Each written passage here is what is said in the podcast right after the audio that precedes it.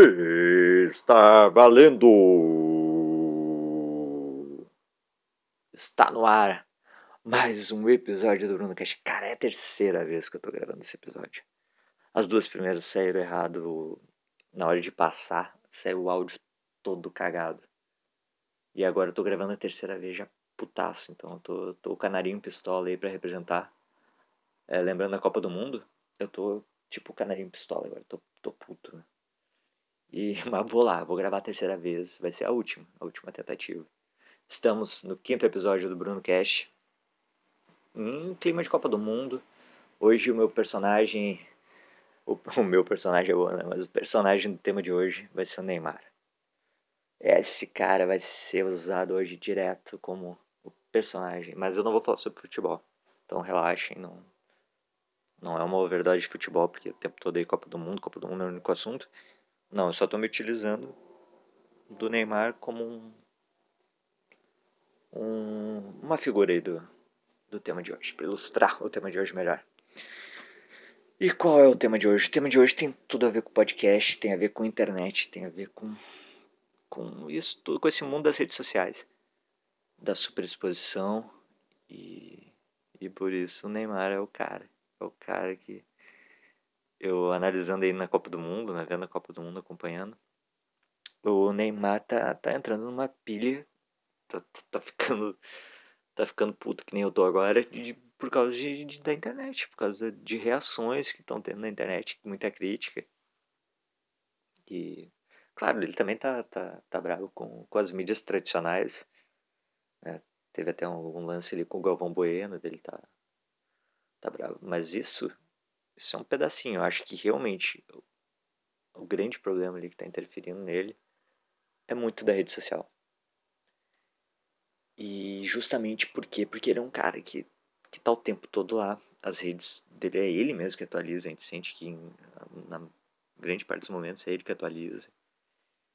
É, e a gente nota que não pode, sabe? Não pode um cara de 26 anos estar numa Copa do Mundo. Ele está no ápice da da profissão dele. A Copa do Mundo é o ápice da profissão. Sei lá, imaginando outra profissão aí você pensa, sabe, é o topo da, da profissão. O cara ser o camisa 10 da seleção numa Copa do Mundo, ser o craque. E, e daí ele pega e, e se ajoelha no final do jogo com uma Costa Rica, que é uma seleção menor, e, e chora, sabe, mesmo sem querer entrar no mérito se ele chorou ou não se ele só quis fazer aquilo ali para aparecer. Mas se ele, se ele quis fazer aquilo para aparecer, ele quis dar uma resposta.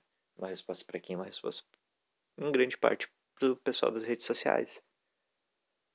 É, com certeza, se fosse só pro Galvão Bueno, ele poderia dar só uma entrevista, falar uma coisa no microfone da Globo. Mas não, ele quis fazer um, um, uma encenação ali para dar uma resposta para mais gente. E, e por que, que a rede, por que, que a internet, por que, que o virtual está interferindo tanto no real? Está interferindo de um modo negativo. É como uma ferramenta, ele, a internet é muito útil. Ela, bom, ela já deu vários, vários é, exemplos de que pode ser utilizado uma coisa boa mas eu acho que no, no dia a dia a gente vê que ela tá, tá atrapalhando demais.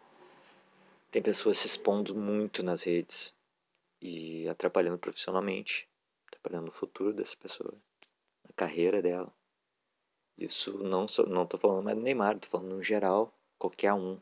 Pode ser eu aqui ao postar um, podcast, se eu falar alguma coisa que, enfim, não, não sei se sou errado, seja talvez preconceituosa, algo do gênero.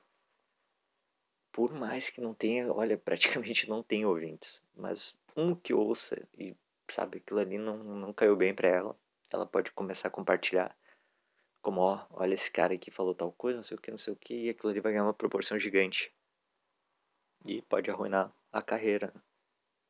A carreira e a vida, né? vida pessoal, tudo. Dependendo do que for, pode acabar com a pessoa é, um exemplo que não foi pela internet, foi pela televisão, que foi naquele jogo do Grêmio Santos, que eu não vou me recordar o nome, que focaram numa torcedora, a torcedora tava chamando de macaco um jogador negro do Santos.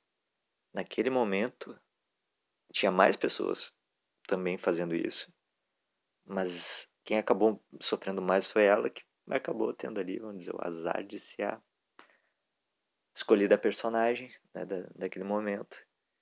Então, isso foi um exemplo na televisão. Acho que na internet isso é maior ainda. Isso consegue ser maior, porque o compartilhamento é muito maior. E aquilo ali vai se espalha de um jeito que ninguém, ninguém controla, né? E eu também queria, assim, refletir um pouco sobre o quanto isso segura, impede a pessoa de amadurecer, esse excesso de, de egocentrismo porque também, voltando ao caso do Neymar, a gente vê que ele é um cara extremamente mimado e que com 26 anos ele, ele demonstra muitas e muitas atitudes de, de alguém, sei lá, de 18. É, então, até onde isso não impede que, que a pessoa amadureça, de fato. E agora vai passar aqui um caminhão, um carro, sei lá o que é, só para atrapalhar o áudio, mas eu me nego a parar de gravar porque já é a terceira vez que estou gravando. Vamos esperar ele passar. E passou e foi. Foi. Uh, então, voltando ao assunto, acredito que, que talvez sim, isso também tem um peso no, no fato de a gente estar tá eternamente infantilizado. É, e, e de certo modo mimado se você começa a ganhar muitas curtidas, muitos elogios, comentários elogiosos e tal, tu, tu fica ainda mais viciado nesse mundo de redes sociais. Tu fica e fica dando um valor ainda maior esse tipo de coisa. E aí, quando tu vê, tu já tá fazendo coisas que, sabe, não, não faz cabimento só para receber, continuar recebendo aquele número de curtida ou continuar recebendo elogios ali sendo que tu não sabe o real valor daquele elogio. Talvez seja um elogio totalmente vazio, uma, às vezes uma provocação, que tu entendeu como elogio, ou a pessoa elogia ali e depois não, sabe, desligou o celular e vai falar mal de ti. Tu não sabe. Aquele elogio não, não, não tem um peso tão forte quanto o valor da realidade, de um abraço, do olho no olho, e essas coisas todas. Então a gente tá, tá virando muito escravo disso, muito escravo do, do da curtida, do, da aprovação do outro. A gente quer se mostrar demais e ter a aprovação do outro o tempo todo. Bom, eu acho que é isso. Tá cada vez menor o, o áudio. A primeira vez eu gravei deu 15 minutos o episódio. A segunda vez deu 10 e nessa vez aí vai, tá, tamo aí no, nos 8 minutos, mas tá bom, acho que consegui consegui falar do, do tema que eu, que eu tava pensando durante a Copa, que me chamou muita atenção. O caso do Neymar aí relacionando a tudo, tudo que vem acontecendo. Né, nessa característica aí que tá, tá em grande parte dessa geração aí. Pessoal de 30 para menos. E meu medo é a gurizadinha aí que, que nasceu ainda mais inserida nesse, nesse meio de redes sociais, né, que já nasceu nas redes sociais. Isso aí, vamos, vamos torcer, vamos torcer pra seleção brasileira, vamos torcer pro Neymar, que alguém chegue aí do lado dele e consiga abrir o olho dele e abrir a mente dele para que consiga trabalhar melhor esse lado e amadurecer, né? e que cada um de nós também consiga refletir de até onde a gente está fazendo isso errado, até onde a gente está usando a ferramenta de modo errado, ou até onde ela está interferindo negativamente a nossa vida. É uma reflexão muito válida. É, siga, siga no, me acompanhando aí. Siga me acompanhando, me siga no Instagram, no Twitter. É, ouça os outros episódios, se não ouviu, e em breve, em breve não sei, mas vai ter o sexto episódio. Torcendo para que. E eu tô torcendo para que esse episódio realmente vá ao ar e que nessa terceira vez não dê problema na gravação. Bom, é isso aí. Um grande abraço a todos. menos egocentrismo, vamos, vamos prestar atenção para não fazer besteira e não, não estragar a vida, a vida real, que é a que interessa. Abraço, valeu.